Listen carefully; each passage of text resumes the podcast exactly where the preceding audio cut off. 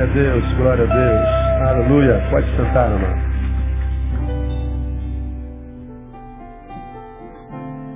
Queria desafiar você a orar por esse irmão, cujo nome você aprendeu hoje, todos, todos os dias dessa semana, porque na bênção dele está a tua também. Provérbios capítulo 4, abre sua Bíblia em Provérbios capítulo 4.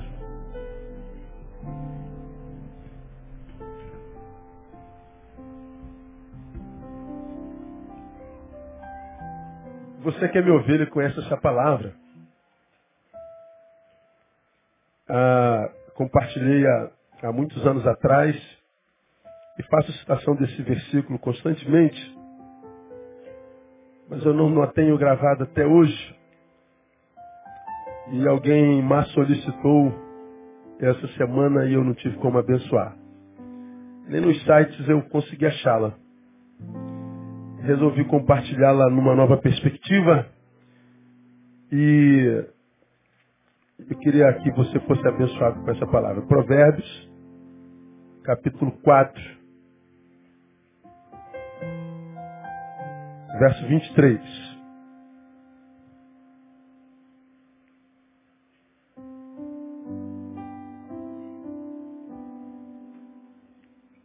Na versão que nós usamos, está dito assim, ó, guarda com toda diligência o teu coração, porque dele procedem as fontes da vida. Numa outra versão, que é a mais conhecida de todas, está escrito assim, sobre tudo o que se deve guardar, guarda o teu coração. Por quê? Porque dele procedem as fontes da vida. Vamos ler juntos? Vamos ler nessa versão primeira que está aí na, diante de você, em cima de mim. Vamos juntos? Guarda com toda a diligência o teu coração, porque dele procedem as fontes da vida. Agora nós vamos ler sobre tudo que se deve guardar, guarda o teu coração. Vamos juntos? Sobre tudo o que se deve guardar, guarda o teu coração. Por quê? Porque dele procedem as fontes da vida. Essa, essa palavra para mim é uma das mais pertinentes da Bíblia Sagrada para esse tempo que a gente chama de, de hoje. Porque ele, ele tem duas verdades que das quais a gente nem, nem sempre atenta. Primeiro, aqui a gente perde coração, coração se perde. Eu estava, é, de manhã eu compartilhei, domingo à noite eu estava aqui, minha, minha garganta já estava ruim. De manhã eu não, não, não consegui sair da cama, muita febre. Segunda, terça, quarta, terça-feira eu não vi na reunião de transferência. Pela segunda vez em 25 anos eu falto uma reunião dessa com os, os membros que estão vindo para a nossa igreja. É impossível que eu falte, a não ser que eu esteja muito ruim. Eu estava e muita febre, então em casa, vendo jornais, vimos mais uma vez, vocês devem ter acompanhado, mais um linchamento na nossa igreja, na nossa, na nossa nação. Qualquer bandidinho que é pego hoje pela população, ele é linchado.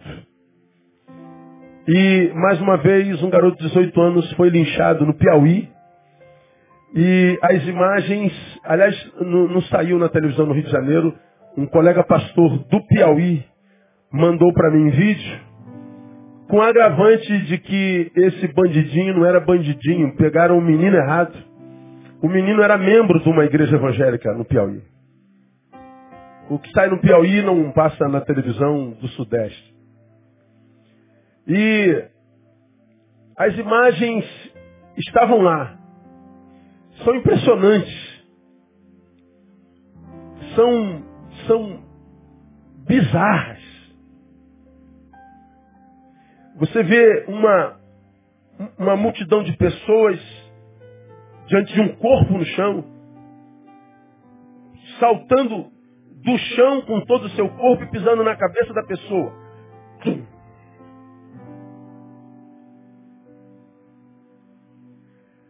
Fico pensando como que um ser humano consegue fazer uma coisa dessa? De manhã citei uma imagem que Djalma compartilhou ontem, a gente estava junto em algum lugar, e ele me deu o vídeo o, no seu celular, pastor, olha aqui, ó, aqui foi um Djalma Sargento de Aeronáutica, compartilhou a foto de um colega sargento que jogou-se do oitavo andar num dos prédios onde ele trabalhava em Brasília. Ele tirou a farda no oitavo andar, jogou a farda livre e pulou de cueca. Tiraram foto do seu corpo e o sangue vazando do corpo no chão. E aquela foto está rodando. Os WhatsApps da vida e as mídias da vida e você vê o comentário das pessoas embaixo sem a menor consideração sobre o seu semelhante. Eles não consideram que aquele homem tinha uma mulher. A gente não considera que aquele homem deveria ter filhos. E os seus filhos estão nesse exato momento sentindo a dor da perda do seu pai, do seu marido. Mas a impiedade dos comentários é, é bizarra. É impressionante naquilo no que o ser humano está se transformando. É impressionante a nossa capacidade de produzir maldade. Como um ser humano que pula em cima da cabeça de um jovem pode se achar melhor do que o um jovem sobre cuja cabeça ele pula. Ah, ele roubou uma bicicleta. E o que você está fazendo? Matando um ser, um ser humano. Quem é pior, um ladrão de bicicleta ou um assassino? Mas as, as bizarrices, a produção de maldade, a falta de humanidade entre os humanos, elas se avolumam de uma forma tão, tão veloz e tão bizarra que a pergunta que a gente faz não sabe a resposta é onde é que a gente vai parar. Bom, a gente não sabe, a gente não vai parar. Nós vamos chegar a um estado tão maligno, tão perverso, tão inumano, com tanta ausência de razão, onde o, o, o Homo sapiens estará tão distante, dando lugar ao Homo anima, ao bicho, que provavelmente não haverá mais sociedade possível, viável. E como que essa deformação, essa bichificação, essa anomalia na qual nós nos tornamos, como que essa anomalia vai se, se, se, se, se perpetrando em nós? É, na perda do coração. A gente vê pessoas fazendo coisas e diz, cara, esse homem não tem coração. É o velhinho de 70 anos que estupra sua netinha de dois anos. Esse homem não tem coração. É o empresário da indústria farmacêutica que tira o componente químico do remédio para ganhar mais lucro. E você pode dizer para ele assim, cara, você vai matar muita gente tirando o componente químico do remédio, não me interessa, eu quero ganhar dinheiro, ele não tem mais coração. Nós vivemos num tempo onde os homens não tem mais coração. A gente, que é carioca principalmente, a gente ouve uma palavra muito comumente no nosso país, no nosso estado. É a palavrinha perdeu. Quem já ouviu essa palavrinha aqui? Deixa eu ver. Meia dúzia de gente. Que bom. Que bom. Você que ainda não ouviu, é um abençoado. Não vai ouvir. O nome de Jesus. Você não ouça essa palavra. Você sabe quando é que a gente ouve essa palavra, né? Perdeu. É quando alguém vem tirar alguma coisa de nós. Perdeu, perdeu, perdeu, perdeu, perdeu. E quando você ouvir essa palavra, perdeu, o cara larga tudo mesmo. Perdeu. É melhor perder o que ele está dizendo que você perdeu do que reagir e perder a vida. Agora, nós vivemos um tempo onde a gente perde muita coisa. Por exemplo, há alguns meses atrás, ah, entrou uma pessoa aqui na nossa igreja, foi lá no templo antigo, e tudo, tudo na nossa igreja é automatizado, né? Você que está aqui né, não sabe disso.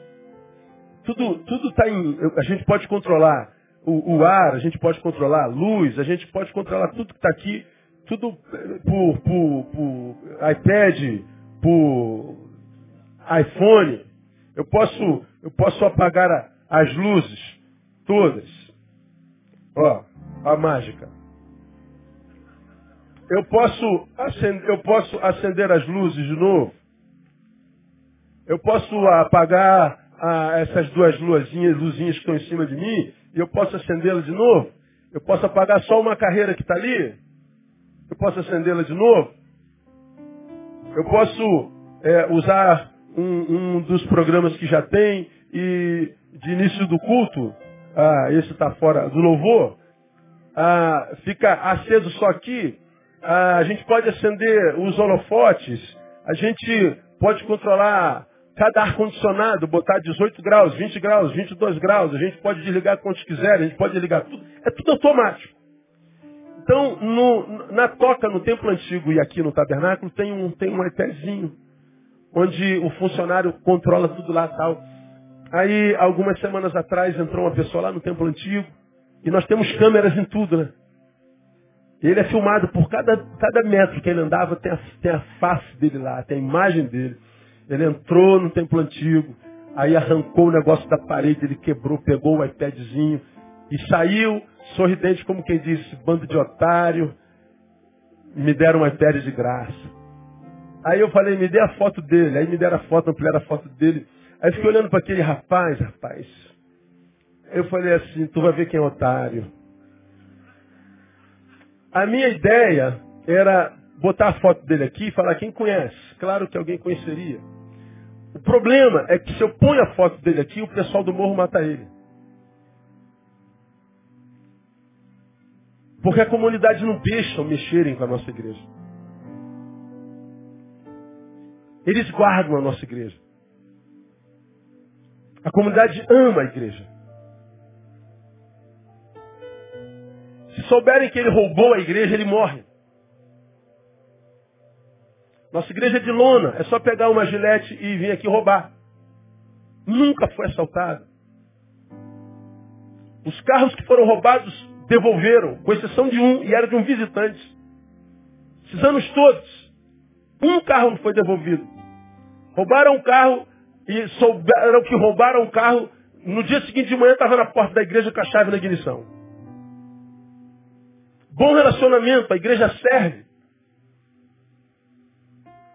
Aí eu estou vendo aquele menino levando e, e, e, eu falei, pô, vou botar foto. Eu falei, não, não vou fazer isso. Deixa ele ficar com, com, com iPad e que a gente passe por otário. A gente comprou um outro iPad e o, o, o templo antigo está funcionando e o menino está vivo. A minha oração é que ele se encontre com Jesus de Nazaré, se arrependa, se converta, seja salvo.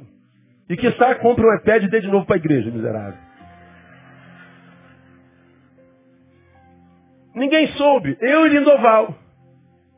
Só. Agora, é, entrar numa igreja e roubar o produto de uma igreja é perder o coração.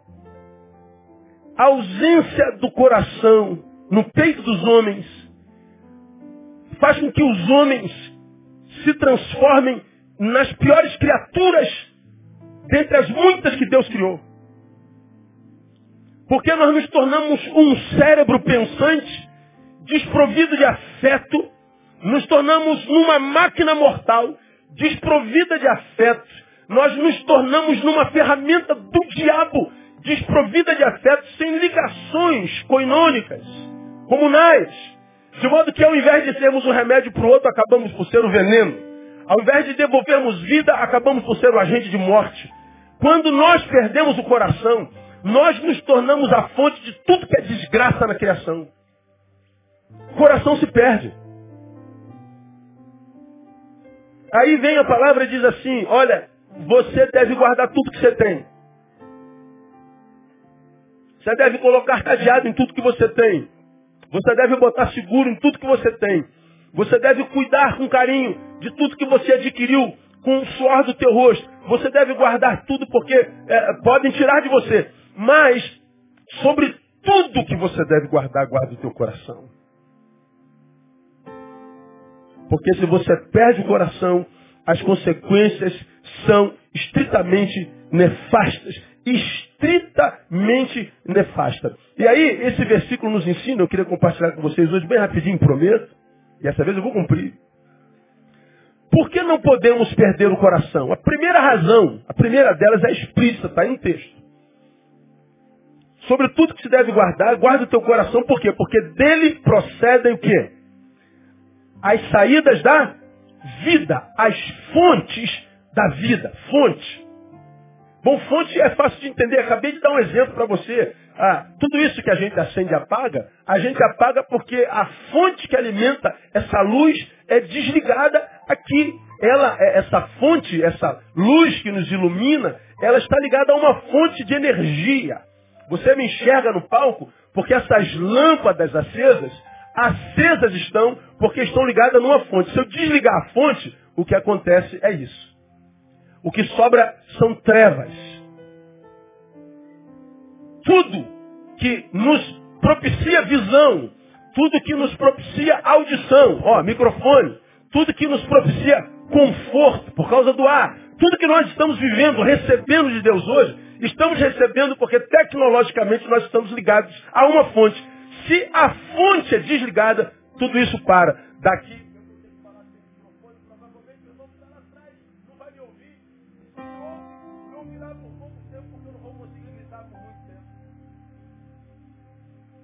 Tudo funciona porque tem uma fonte. Não há nada solto no universo. Nós estamos interligados. Nós estamos interconectados. Tudo ligado a uma fonte. Não há nada funcionando sem que não haja uma força por trás daquilo. Inclusive a vida. E a Bíblia diz nesse texto que a fonte de onde emana a vida é o coração. E ele está dizendo, portanto, o seguinte: se você perdeu o teu coração, você perdeu a fonte da tua vida. Ora, se eu perco a fonte da nossa vida, o que, que sobra? A vida do homem, portanto, se resume no que está em seu coração. Como será a tua vida, Neil? Será a proporção daquilo que habita o meu peito, daquilo que habita o meu coração.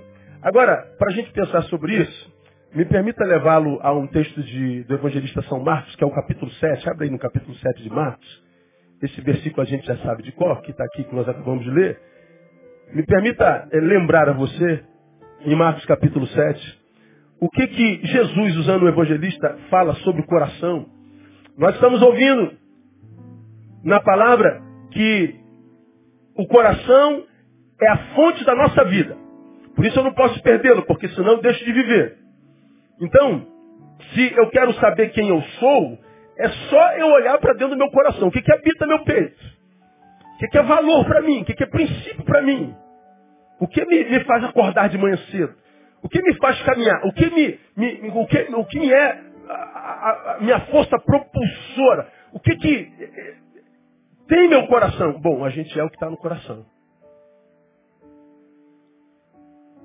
Quem tem crise de identidade, quem gostaria de saber como Deus te enxerga, o que, que Deus pensa de você, é, não veja em função do que você é na igreja, não veja em função do que você é quando está é, fazendo ação social ou fazendo uma obra de caridade. Não, ah, pense no que você é no coração, na essência. Porque é assim que Deus nos vê. Ele nos vê na fonte. Agora, é, de lá do coração que as fontes da vida emanam, extrapolam de mim, escorregam de mim, vazam de mim, a, a respeito desse coração, olha o que, que Jesus diz no versículo 20 do capítulo 7 de Marcos. E prosseguiu, você conhece. O que sai do homem, isso é o que contamina. Agora olha só.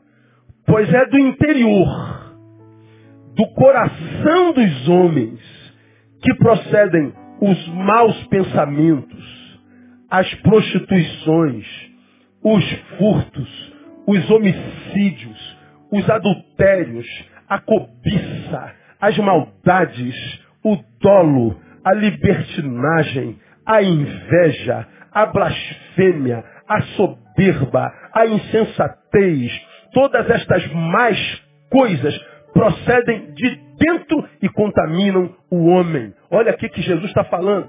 É de dentro do coração do homem que brotam essas más coisas. Vou repetir: maus pensamentos.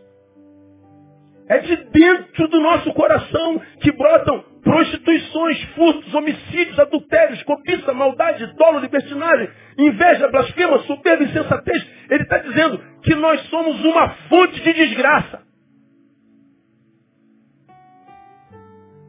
Ele está dizendo que eu e você, depois da queda, nos tornamos uma fonte de alto veneno. Nos tornamos um poço de envenenamento pessoal tão poderoso que se eu perder o controle desse coração, eu encontro em mim mesmo o veneno que vai me desgraçar. Aí eu fico, como eu vi hoje de manhã, inclusive, a gente ouve todo o tempo crente dizendo assim, pastor, o diabo, o diabo tem, tem, tem, tem, tem me incomodado, o diabo tem me atormentado, o diabo tem me tentado, o diabo tem me, me não sei o que, o diabo tem não sei o que. Aí por que está acontecendo isso, irmã? O que está acontecendo? Não, pastor, eu tenho ouvido, eu tenho tido uns pensamentos muito, muito malignos. Às vezes eu tenho vontade de matar alguém, às vezes eu tenho vontade de morrer. Eu sinto vontade de morrer, pastor, estou com angústia no peito. Às vezes, pastor, eu tenho vontade de fazer uma besteira. Eu sou casado, sou casada, tenho vontade de fazer uma besteira, tenho vontade de pegar no pescoço do meu patrão e esmagar o pescoço dele até ele morrer. Olha, pastor, eu estou tendo uns pensamentos. Aí a, gente vem para esse versículo e fala assim, ah, irmão, esse pensamento não é o diabo que está colocando no teu coração, não. A fonte desse pensamento é humana. Esses desejos de homicídios, de cobiça, de maldade, de dolo, de libertinagem, de inveja, de blasfema, de soberba, a insensatez com a qual muitas vezes nós administramos a própria vida, isso não tem origem diabólica é humana. Muda alguma coisa? Muda totalmente. Por quê? Porque se a, questão que me assola, me, me tenta conduzir para a morte, que gera em mim pensamentos suicidas, gera em mim ódio, desânimo, angústia, vazio. Se a fonte disso fosse o diabo, ora, de joelho no quarto, cheio do Espírito Santo com a ajuda de Deus, eu repreenderia o diabo e o meu problema estava resolvido. Era simples. Eu costumo dizer, se o meu problema fosse o diabo, irmão, eu era o homem mais feliz da vida. Porque eu vou te dizer, ao longo dos meus quase 50 anos, o diabo me deu muito pouco problema. Quem me dá trabalho é a ovelha. Veja as tuas guerras contra quem são. Veja quem é que tira a tua paz. Veja quem é que tira o teu sono. Veja quem é que te traiu pelas costas, te deu uma punhalada. Veja quem foi ingrato. Veja quem foi que você pôs na tua casa e roubou a tua casa. Veja quem não honrou a tua amizade, o teu amor. Foi o diabo, não, foi o homem. Nosso problema é o outro. E a gente diz, foi o diabo. Como se o diabo tivesse um poder superior a Deus e nos tratasse como fantoches. Jesus vem e desmistifica a fonte da maldade que domina a nossa vida e desqualifica. A, a, a fonte é o nosso coração. Quando a gente percebe que os pensamentos ruins, os desejos negativos, quando os frutos disso tudo que ele revelou nesse texto que nós acabamos de ler, começam a ser prioridade em mim, primazia em mim, quando começam eles a serem os gestores de mim mesmo, é porque é possível que ou eu esteja perdendo o meu coração, ou o meu coração já se perdeu há muito tempo. E o que a palavra está dizendo para nós nessa noite é o seguinte, olha, guarda teu coração. Não, não, não perca seu coração com tanta facilidade. Não permita que o teu coração seja tirado de você com tanta facilidade. Luta pelo teu coração, guarda o teu coração. Porque dependendo do que habita teu coração, a, a, tua vida será. Aí quando, quando, quando eu vejo Jesus falando que dentro do meu coração tem tudo isso aqui, eu falo, Deus, no que, que nós nos transformamos? Como que isso tudo entrou dentro da gente?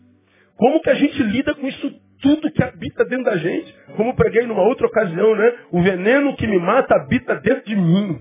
O veneno que me desqualifica habita dentro de mim. O veneno que pode ah, roubar de mim o, o, o prazer de viver a vida que foi conquistada na cruz está dentro de mim. Então ele está dizendo sobre tudo que se deve guardar, guarda o teu coração. Isso quer dizer, irmão, ninguém, absolutamente ninguém, melhora de vida sem antes tratar do seu coração. Nós vivemos um tempo de gente muito ferida. E, portanto, é muito comum fazermos parte de um grupo onde quase todos querem mudar de vida. Como o meu, quase todos vocês, de quando em vez, tem aquela angústia de acordar de manhã e falar assim, rapaz, eu estou com vontade de dar uma guinada na minha vida. Você acorda assim e está se arrumando para ir para aquele trabalho onde você trabalha há 20 anos. As mesmas pessoas, o mesmo ônibus. fazendo as mesmas coisas. No mesmo bate ônibus, mesma bate hora, mesma bate marmita. E os mesmos bate colegas, os mesmos bate clientes. Aí de vez em quando você tem assim uma cinco, fala assim, cara, eu vou de chutar o balde, vou jogar uma bomba nesse escritório e, e, e vou sumir no, no, mundo. Já passou isso na sua cabeça? Igual o outro escreveu outro dia, né? Hoje eu acordei disposto a pegar todo o dinheiro que eu tenho e sumir no mundo. Até que eu descobri que eu só tinha dois reais. Aí não, não deu para sumir no mundo, né? Mas a vontade está lá. De dar uma guinada. De mudar. De vez em quando. Você tem vontade de mudar de, de, de, de casa, mudar de igreja, mudar de marido, mudar de esposa, mudar de filho, mudar de cachorro, mudar de tudo. Que é isso, pastor? Não tem não. Vontade de viver algo novo. Vontade de experimentar algo novo. Vontade de conhecer coisas novas. Vontades, vontades e vontades. Bom, essa vontade, ela não é negativa, dependendo da sua origem. Porque minhas vontades podem ser produto de um coração vazio, sem sentido. De um coração que foi perdido, que não existe mais em mim. Se transformou num buraco gigante que nada que se coloca dentro planifica, que nada que se coloca dentro preenche, porque não há mais coração. E quase sempre os que querem mudanças fazem mudanças estruturais, imaginando que mudando de geografia, vivendo mudanças estruturais, vai mudar a forma de se relacionar com essa estrutura. Engano. Eu disse para alguém ontem, que me mandou um e-mail dizendo, pastor, eu passo por alguns problemas, não, não, não, contou uma história enorme. E ele falou assim, pô, eu estive na igreja de um amigo seu, eu me identifiquei. Aí eu perguntei assim, ó, você me escreveu um e-mail com três folhas. E você acha que mudar de comunidade resolve o teu problema? Você acha que teu problema é estrutural? Você acha que teu problema é eclesiástico? Isso é porque eu sei quem é. E conheço o coração. É bom demais. Você acha que mudando de estrutura, você acha que mudando, por exemplo, de cidade, eu vou mudar do Rio de Janeiro para São Paulo, você acha que o teu problema é geográfico, é cidade. Vou mudar de, de, de, de emprego, você acha que o teu problema é estrutural. Vou mudar de, de marido, de mulher, você acha que o teu problema é conjugal. Bom, o texto está dizendo que eu posso mudar o que quiser, irmão. Mas se de fato eu quero mudança, a primeira coisa que eu tenho que mudar é meu coração. Porque essa incapacidade de, de, de viver plenitude, essa incapacidade de encontrar alegria, equilíbrio, pode não ter a ver, absolutamente nada a ver com o que eu faço, com o que eu tenho, com o que eu produzo. Pode ter a ver com o coração que já perdia muito e nem sabia. Porque a minha vida será a proporção do que nele habita. E se habita algo ruim, minha vida será ruim. Mas se nada habita, está aberto para tudo que é ruim. Será ruim do mesmo jeito. Então, a, a, a, uma forma da gente mudar de vida é fazendo uma leitura honesta do que de fato habita meu ser. O que, que me impulsiona? Quais são os sentimentos que regem minha vida? O que está lá dentro? Porque se eu mudo do lado de fora, mas não, não mudança nenhuma dentro de mim, eu estou eh, jogando fora valores que eu só vou perceber que valores são depois que perdê-los. Meu Deus, onde é que eu estava na cabeça quando eu fiz isso? Por que, que eu não pensei um pouquinho mais? A gente só vai ver o quanto aquela pessoa, aquela gente, aquele lugar era bênção na minha vida, ou era um bênção na minha vida, depois que eu perdê-los. E aí já é tarde demais. Então, antes de você fazer qualquer besteira na sua vida, qualquer mudança significativa, pensa bem. Dou outro exemplo. Tem alguém, tem uma família na nossa igreja que a gente ama muito, que está sempre comigo para lá e para cá. Num determinado dia ele falou assim, pastor, a gente vai mudar de estado. Vai para onde? Ia lá para o norte. Eu falei, mas assim, da, da noite para o dia, de uma hora para outra? É, porque aí ele falou que a esposa estava querendo ir para lá, não sei o quê, que hum, profissão, queria trabalhar, que beber, barapá, barapá. Aí apareceu alguém lá conhecido que, que deu emprego, ia dar emprego na prefeitura, tal, não sei o quê, blá, blá, blá. E, tô, eu estou ouvindo aquilo com angústia no peito. Aí falei, pô, mas como é que eu vou falar alguma coisa? Porque uma palavra minha podia acabar com a esperança, né? E como é que você está? Você está com o coração em paz para isso? Não, não estou em paz não, não estou não, não estou em paz não. Eu não quero ir, não tô, nunca pensei em sair daqui, eu estou muito bem aqui, eu sou muito feliz aqui. Mas se eu não for, e, o que, que ela vai dizer? Eu, eu posso estar impedindo o desenvolvimento profissional. Então eu vou. A gente está pensando em vender o apartamento, vai vender o trabalho, de que conquistou com muito esforço, e a gente vai embora. Mas quando? A gente vai mês que vem. Eu falei, mas meu Deus, vocês pensaram, sentaram, raciocinaram. Aí eu fiz a pergunta, oraram, pediram direção de Deus. Deus mostrou que é isso, que essa mudança tão louca, tão. É o que Ele quer para vocês. Não, nós não fizemos nada disso. Estamos indo atrás de uma vontade. Falei, pô, cara, tudo que eu posso falar é. Conta que é a minha oração. Deus abençoe vocês. Passou uns dias e foram embora. Aí a, a esposa toma posse e ele manda o termo de posse para o pastor, já está empossado. Quando eu vi aquele termo de posse, me deu angústia no peito, rapaz, onde eu estava, me ajoelhei e falei, Senhor, tem misericórdia. É uma família muito querida, uma família abençoada pelo Senhor. É uma família cuja história está marcada pela tua bondade, pela tua misericórdia. É uma família que tu tem coberto com as tuas asas. É uma família linda. Não permita que, que, que nada aconteça de mal, que venha desestruturar de forma a não poder sorrir mais. Vejo o termo de posse no dia, no dia seguinte, ele me diz, ó, a minha esposa pediu demissão. Eu falei, como? Trabalhou um dia só? Trabalhou. Quando viu chegou na prefeitura, era uma outra, era uma outra parada. Voltaram na semana seguinte. Aí me encontrei com ele e falei, rapaz, estou feliz por vocês. Que bom que vocês não venderam tudo que vocês construíram com tanto sacrifício. Só em função de um sonho, de um desejo, de uma vontade. Eu falei, meu amigo, quando vocês forem fazer mudança, não façam movidos pelo coração, pelo desejo. Não acreditem no coração cegamente. E eu lembrei que a Bíblia diz, enganoso é o quê? O coração, mais do que todas as coisas, e perverso. Por isso que temos o coração sobre domínio. Entendemos que o coração pode ser, é, analogicamente, a, a fonte dos nossos desejos, prazeres e vontades, esse coração tem que estar subordinado à razão. Ele tem que ter, se afetivo é, uma, uma, uma afetividade subordinada à racionalidade. Porque se esse coração não tem cérebro, esse coração pode produzir um veneno que me mata sem que haja possibilidade de cura. Então, toda vez, meu irmão, que você que tem certeza que o coração não está em Deus, quando alguém falar para você assim, ó, faz o que o teu coração está mandando, cuidado quando você ouvir isso. Porque o teu coração é aquele cujo interior tem mau pensamento, prostituições, furtos, homicídios, adultérios, cobiça, maldade, dolo, libertinagem, inveja, blasfema, soberba, insensatez. Ouve o teu coração, irmão. Está dando para entender o que eu estou falando, meu não? Diga sempre para quem está do seu lado, não confia no teu coração.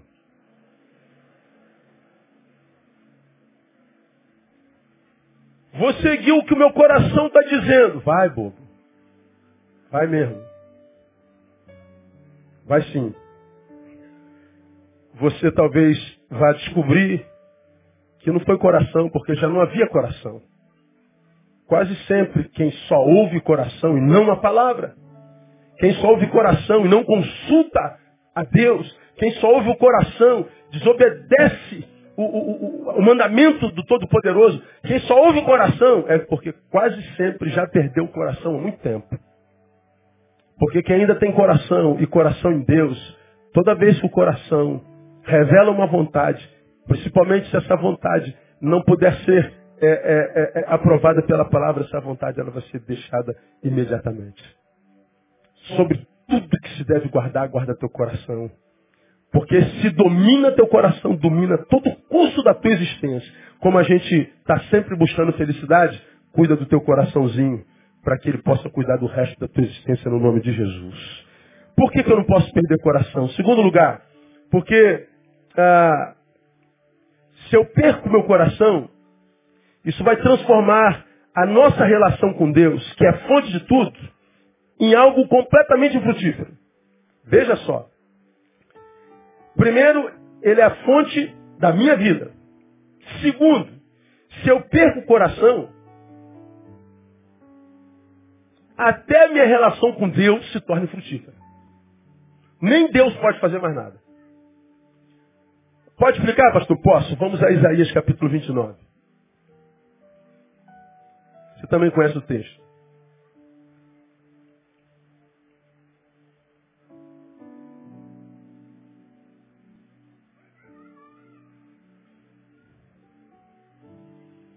Isaías 29, 13. Lembra desse texto? Por isso o Senhor disse, pois que este povo se aproxima de mim e com a sua boca e com seus lábios faz o quê? Me honra. Aonde o povo está? Longe ou perto de Deus? Perto. Está escrito aí. Pois que este povo se aproxima de mim, pertinho de Deus. O que, que esse povo está fazendo pertinho de Deus? Com a boca e com os lábios, honrando a Deus. Então ele pode estar tá fazendo o que a gente está fazendo aqui nesse exato momento. Estamos, aspas, na casa de Deus, ouvindo Deus, e nós estamos glorificando a Deus, honrando a Deus. Nossa boca acabou de cantar hoje várias músicas de adoração a Deus. Nós estamos aqui diante dele, na casa dele, falando com ele, honrando com os nossos lábios. Agora, isso pode não significar absolutamente nada.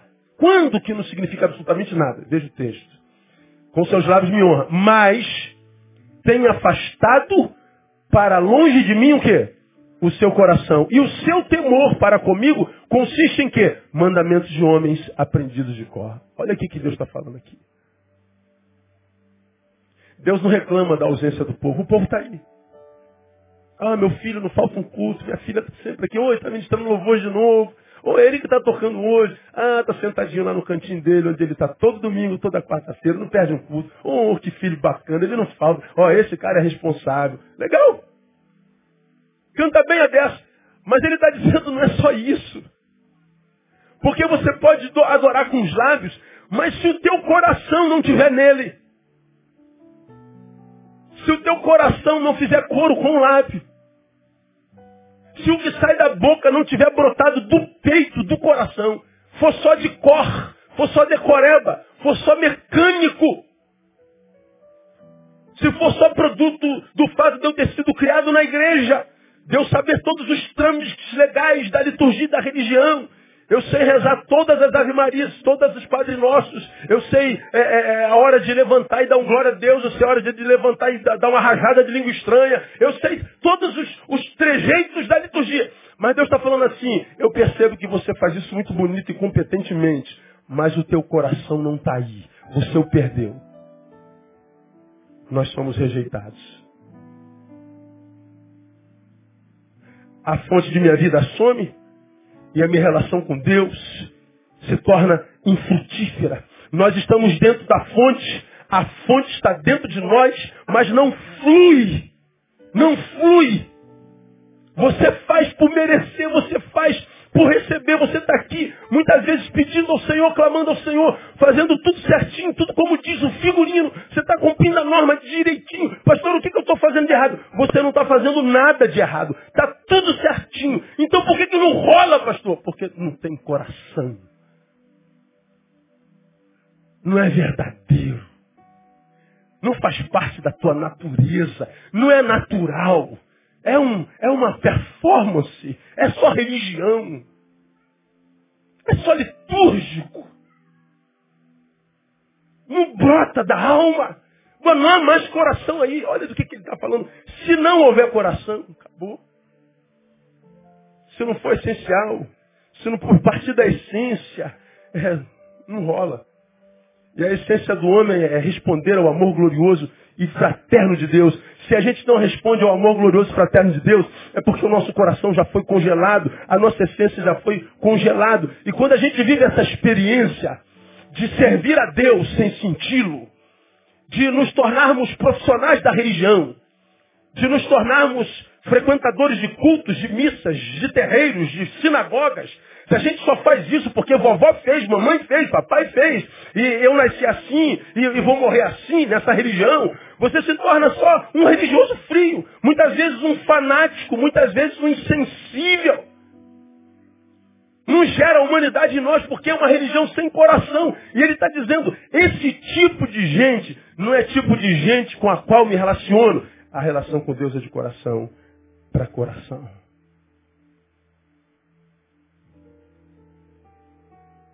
É Jeremias quem o Espírito Santo usa para dizer: buscar-me-eis e me achareis. Quando? Me buscar de todo o vosso coração. Porque se a gente não tiver coração na busca, o que sobra é frustração mesmo. Me permita contar uma, uma, uma, uma experiência, uma, uma ilustração que eu já contei aqui 186 vezes. Pensa nesse irmão que está do seu lado que veio pela primeira vez. Havia um mestre que estava sentado à beira de um rio. Aí, de novo, pastor, pelo misericórdia. É, que sorriso gostoso. Quem foi? É. Pois é. Aí é o que me pede bala todo culto? Ah, tá. Dá um cascudo nele depois. O mestre está sentado à beira do rio com seu discípulo. O discípulo faz uma perguntinha simples. Mestre, o que eu faço para encontrar Deus? Só isso. Tem algo mais simples que isso? O mestre não diz uma palavra. O que, que o mestre faz? O joga dentro do rio. Ele afunda. No fundo, evidentemente, nós não nascemos para a água. Nascemos nela, mas não para ela. Não há oxigênio nela, então ele automaticamente vem à tona de novo, porque ele não nasceu para a água, né? Ele, quando vem à tona, o mestre que o jogou na água, segura a cabeça dele dentro da água e aperta. E ele começa a se bater, tentando voltar para cima e, e tentando respirar, e o mestre segurou a cabeça dele lá e ele se batia, se batia, tentava, brigava, não conseguia levantar. E o mestre segurava. Quando o mestre percebeu que ele estava parando de lutar, o mestre soltou. E ele veio à tona e deu aquela respirada salvadora, como quem vai puxar todo o oxigênio do universo, né? Quando ele dá essa oxigenada, o mestre joga ele na água de novo e afunda a cabeça dele de novo. E segura, segura, segura, segura, segura. Quando ele não está aguentando mais, o mestre solta, ele vem a segunda vez, dá aquela respirada, e o mestre, o mestre de novo joga ele dentro d'água. Ô mestre abençoado, né? Jogou ele pela terceira vez e segurou, segurou, segurou, segurou, segurou, segurou. Quando ele não estava aguentando mais, já não havia mais força, e solta. Aí ele se debruça na margem do rio, e vem subindo a margem do rio, se arrastando sem força alguma, fraco, decepcionado, frustrado, triste, aborrecido. E ele então, respirando com muita dificuldade, ele olha para o mestre e diz, mestre, tu quase me mata só porque eu te perguntei como eu posso encontrar Deus. Aí o mestre responde, meu filho, você só vai encontrar Deus quando desejá-lo tanto quanto desejou o ar para respirar agora. Não há outra maneira de encontrar Deus sem que nós o desejemos como quem deseja o ar. A busca de Deus é do íntimo do coração. Não é uma busca filosófica. Não é uma busca tão somente existencial, religiosa. Deus transcende a tudo isso. Quando ele, que é caçado por todos, se permite encontrar, o faz em detrimento da fome do coração. Quando eu perco meu coração, eu perdi a possibilidade de Deus. Aí eu vejo os homens pseudos intelectuais se rendendo ao ateísmo, dizendo Deus não existe, Deus não existe, Deus não existe. Por quê? Porque Deus não pode ser explicado por eles. Eles querem um Deus didático. Eles querem um Deus verbo. Eles querem um Deus decifrável. Eles querem um Deus do tamanho deles. Eles querem um Deus pequeno. Esse Deus não existe. A única forma de encontrar Deus, de fato e de verdade, de, uma forma, de um modo que isso vá além da mudança da minha religião, porque é possível que eu me encontre com Deus não mude de religião. Difícil é os crentes entenderem isso. Eu posso me encontrar com Deus. E a mudança é estrutural. Ele pode não mudar o lugar onde eu vou, mas ele muda totalmente o jeito de ir. Ele muda a estrutura da nossa existência. Agora, se eu perco o coração, ah, o que eu acho não é Deus, é religião. Quantos que mudaram de religião imaginaram que se encontraram com Deus? E aí você vê a religião mudando o ser humano muitas vezes para pior. Alguém disse que 90% das guerras que nós temos no mundo é em função de religião. Cada ato terrorista que você vê nesse país, como aconteceu agora na Bélgica, é em nome de uma religião. Uma religião que me transforma em assassino, que me transforma em suicida. Uma religião que só gera dor. Que Deus é esse? Que tem prazer na desgraça dos seus filhos, das suas criaturas. Bom, esse Deus não existe. Esse é o Deus da religião, porque o Deus da vida tem compromisso com a vida. Eu vim para que vocês tenham vida e vida com abundância. Agora, essa vida, ela é notabilizada no coração. É de dentro, do interior do homem. Deus precisa ver sinceridade no íntimo. Buscar-me-eis e me achareis. Quando me buscardes de todo o vosso coração. Não é só de coração, é de todo o vosso. Mas se eu não tenho mais coração? Se eu sou um produto, um pedaço de carne que anda, acoplado a ossos, a músculos e ligamentos, tão somente isso. Se eu sou uma carne que pensa, mas que não tem mais afetos, nunca que eu encontro Deus. O que sobra é angústia mesmo. Terceiro e último. Por que, que eu preciso guardar meu coração? Primeiro, porque é fonte de vida. Segundo, porque torna a minha relação com Deus frutífera. Terceiro, porque é nele que o Criador revela, supre as necessidades do ser. É lá.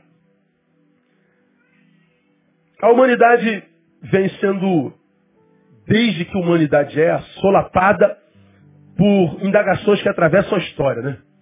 De onde viemos? Aqui viemos. Qual minha missão na terra? Para onde estamos indo? Para onde vamos? O que é verdade? Para que, que eu nasci? Deus? Quem é? Existe? Perguntas, perguntas, perguntas, perguntas. Nós somos uma grande interrogação na testa. Nós queremos respostas, queremos respostas, queremos respostas. Nós queremos é, é, é, é, acabar com as, com as perguntas. Agora, essas indagações, sem resposta, geram angústia e medo. Se acorda, você vê esse universo complexo. Uma vida cada vez mais difícil, as portas cada vez mais fechadas. A humanidade se reproduzindo, se multiplicando, mas cada vez mais desconectado um do outro. Nós não temos mais esses laços entranhados de afeto. A nossa relação é tecnológica, é na rede, é na web. Na web nós não trocamos humanidade. Trocamos apenas informação. Falamos sobre isso há bem pouco tempo atrás. A relação através da máquina e através da palavra é uma relação que não gera vida na vida de ninguém, porque é uma relação reduzida. Você se lembra disso? Quando nós não tínhamos máquina, quando nós não tínhamos, por exemplo, telefone, para eu falar com o Ricardo, eu tinha que ir na casa do Ricardo. Eu tinha que ver o Ricardo. Para ver o Ricardo e falar com o Ricardo, eu tinha que sentir o cheiro do Ricardo. Para eu falar com o Ricardo, eu tinha que olhar para a fisionomia dele. Então, quando eu falava com ele, não via só o verbo, a palavra, via as emoções. Quando eu queria abraçar o Ricardo. O que, que a gente fazia, Ricardo? Vem cá, Ricardo. Visitei o Ricardo, o peruano. E aí eu dou um abraço no Ricardo, que agora é brasileiro. Ó, abraço. De, de, de, Pastor Denilson gosta disso. Esse abraço, essa troca de ideia. Como é que tá, Ricardo? Ricardo falou assim, tá tudo bem. Se está escrito, está tudo bem. Ou está tudo bem. Acabou o papo. Agora, como é que está, Ricardo? Está tudo bem. Ó, mudou? Peraí, brother, não está bem, pô. Não, está bem sim, pastor. Como? A tonalidade da tua voz, você está com a fisionomia abatida. Senta aí, vamos ver o que está rolando. Aí você vai ver que está tudo ruim. Mas por que eu descobri que está tudo ruim e eu pude abençoá-lo e abençoando, eu tive o privilégio de ser usado por Deus para abençoá-lo, eu fui abençoado também. Porque antigamente nós temos relações humanas. Pode sentar. Hoje não. Hoje eu, eu mando um WhatsApp, ou eu passo lá na, na, no negócio dele e mando uma mensagem. E aí, Ricardo, como é que tá? Aí o Ricardo diz, beleza. A palavra não traz sentimentos. A palavra não revela a verdade. São só letras frias. Aí eu falo, aparece. Aí ele diz lá, vou aparecer. Quando a pessoa diz, vou aparecer, aparece. Aí vamos marcar uma parada aí? Não, vamos marcar, vamos marcar. Eu te ligo. Liga. Não liga. Aí conversamos duas palavras ao diálogo. E aí, e aí, Ricardo, como tá? Aí ele diz, beleza.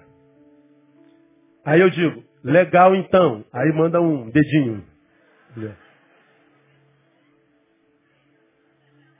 Aí ele manda outra palavra, valeu, bro. Aí manda outro dedinho. Aí eu digo, um abraço. Se eu estou presente, o um abraço é uma coisa. Pela máquina, um abraço.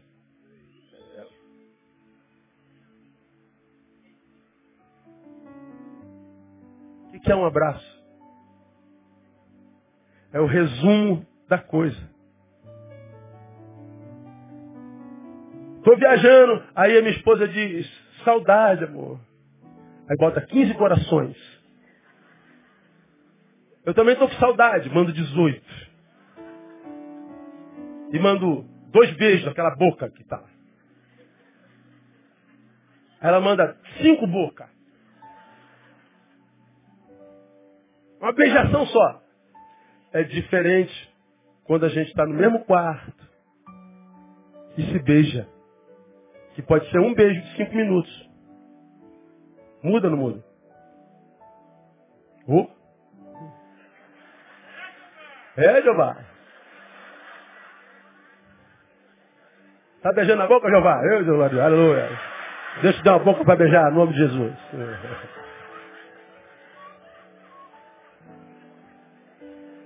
Pela máquina, a gente não troca vida. Nós resumimos a vida quase que totalmente. Um abraço não é mais abraço. É um não sei o que. Abraço. Um abraço, gente. O beijo não é mais beijo. Beijo, gente. Um beijo. A gente não troca mais. Vamos nos empobrecendo. A solidão nos carcome como nunca antes no meio da multidão. Porque nós não temos contatos vitais, ou seja, de vida. Nós temos contatos tecnológicos, maquinários, falsos, frios, gelados. E porque nós não exercitamos o abraço, o beijo, o toque, a leitura facial, não lemos o brilho dos olhos, nós não percebemos a tonalidade das palavras porque não ouvimos mais face a face. Nós não usamos mais o coração. Nosso coração não exercita mais misericórdia. Nosso coração não exercita mais escuta solidária. Nosso coração se transformou num órgãozinho que bombeia sangue para o corpo. Só isso. É estritamente biológico. Não é mais existencial nem afetivo. Perdemos o coração. Porque nós não o utilizamos. E se eu perco o coração, perdi a fonte da vida, perdi a capacidade de ter é, produtividade em Deus, e mais, Deus não pode mais revelar a mim o que ele para mim tem. Porque quando ele revela, quando ele o faz, quando ele vem satisfazer minhas indagações, é ao coração que ele fala. É no coração que ele fala. Quer ver uma coisa? Para a gente terminar, Efésios capítulo 1.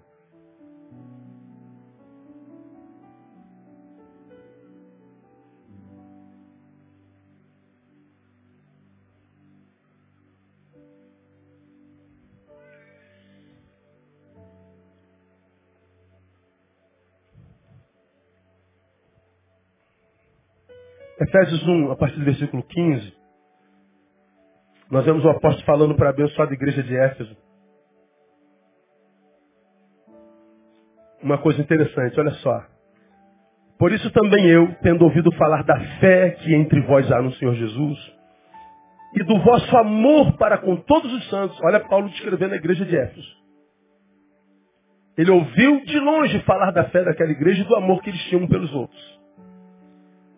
Ele diz que por causa do testemunho ouvido por terceiros a respeito da igreja que ele plantou, no 16 ele diz, não cesso de dar graças por vós, lembrando-me de vós nas minhas, nas minhas orações. E o que, que ele pede à igreja que já é abençoada? Olha lá o 17. Para que o Deus de nosso Senhor Jesus Cristo, o Pai da glória, vos dê o espírito de sabedoria e de revelação no pleno conhecimento dele. Olha lá o 18. Sendo iluminado, leia para mim, os olhos do vosso coração, para que saibais qual seja a esperança da sua vocação e quais as riquezas da glória na sua herança nos santos. Olha aqui que Paulo está dizendo. Eu tenho ouvido falar do que vocês são nele. Isso me dá muita alegria. Eu tenho ouvido falar do amor que um, um para com o outro eh, vocês nutrem e compartilham. E porque vocês são tão abençoados, eu peço a Deus em minhas orações. Para quê? Para que lhes dê espírito de sabedoria, de revelação. Onde? Iluminando os olhos do vosso coração. O entendimento do vosso coração. Eu não quero que Deus nos dê sabedoria que abençoe só do pescoço para cima. Uma sabedoria que só abençoa daqui para cima.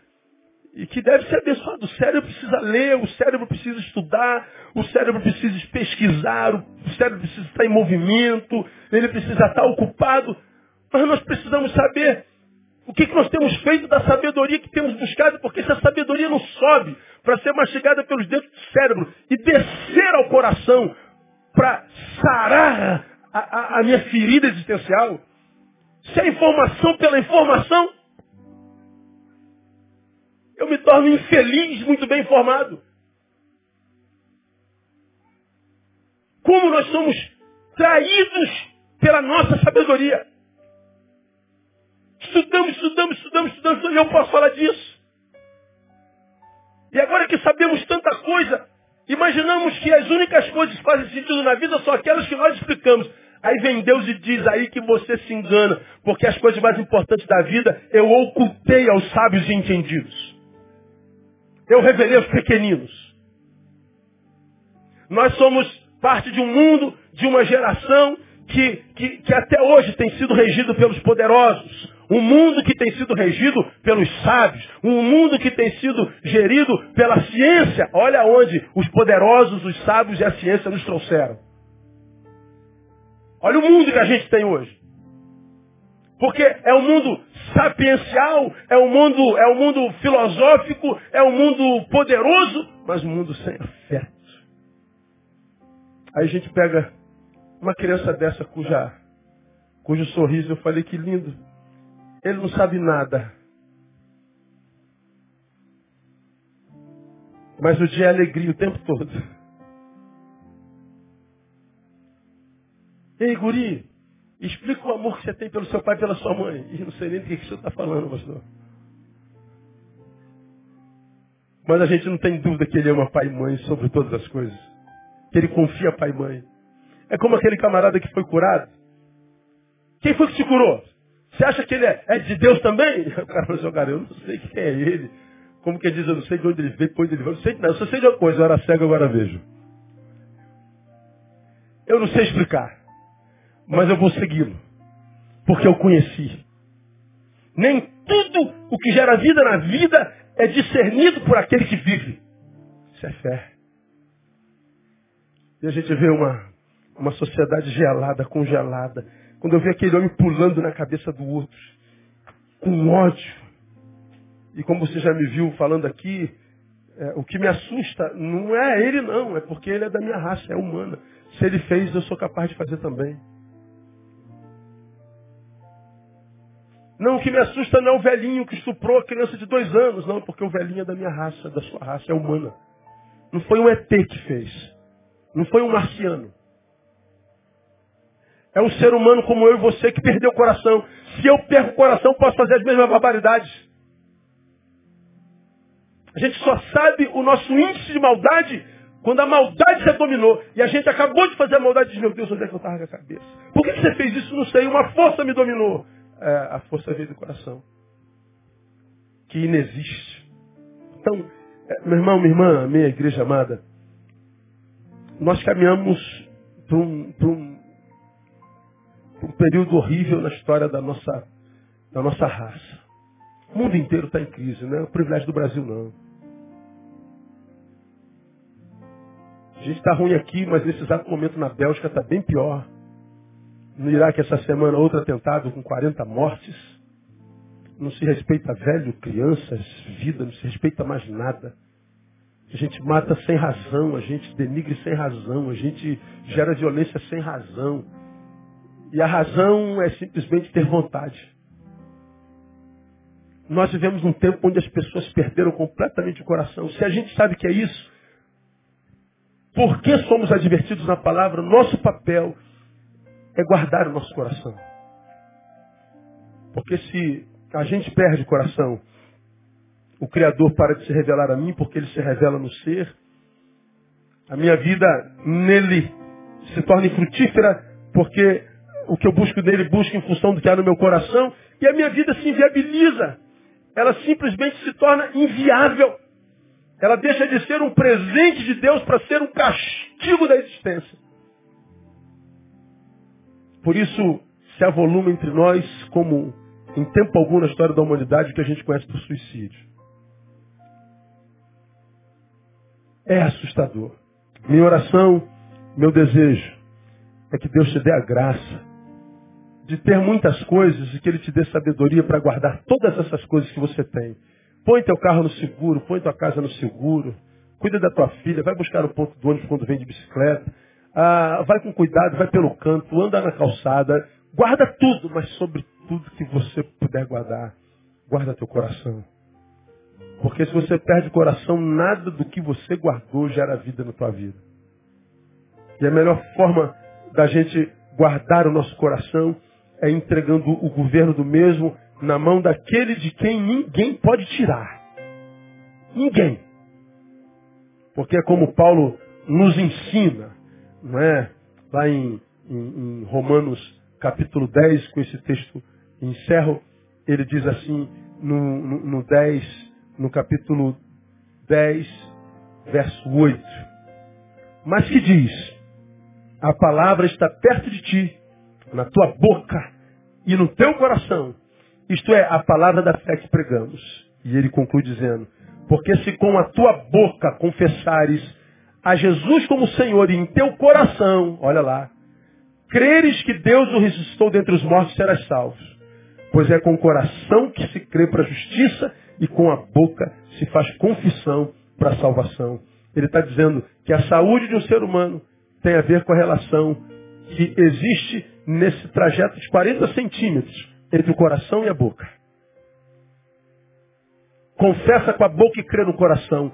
Crê no coração e confessa com a boca. Ou seja, a tua boca vai externalizar o que dominou teu coração. Se o que a tua boca externaliza a confissão do nome de Jesus, é porque Jesus já está nele. Mas se a gente não consegue fazer, é possível que não haja nem coração aqui. O que sobre nós é religião, religião fria, sem vida, sem sentido. Religião que certamente nos conduzirá à frustração e ao vazio que assola essa geração como nunca antes. Que Deus te abençoe, te dê graça para te dar um coraçãozinho cheio, mas cheio, transbordante de tudo que é de bom, porque Deus habitou nele para sempre no nome de Jesus. Vamos aplaudi-lo. Vamos embora.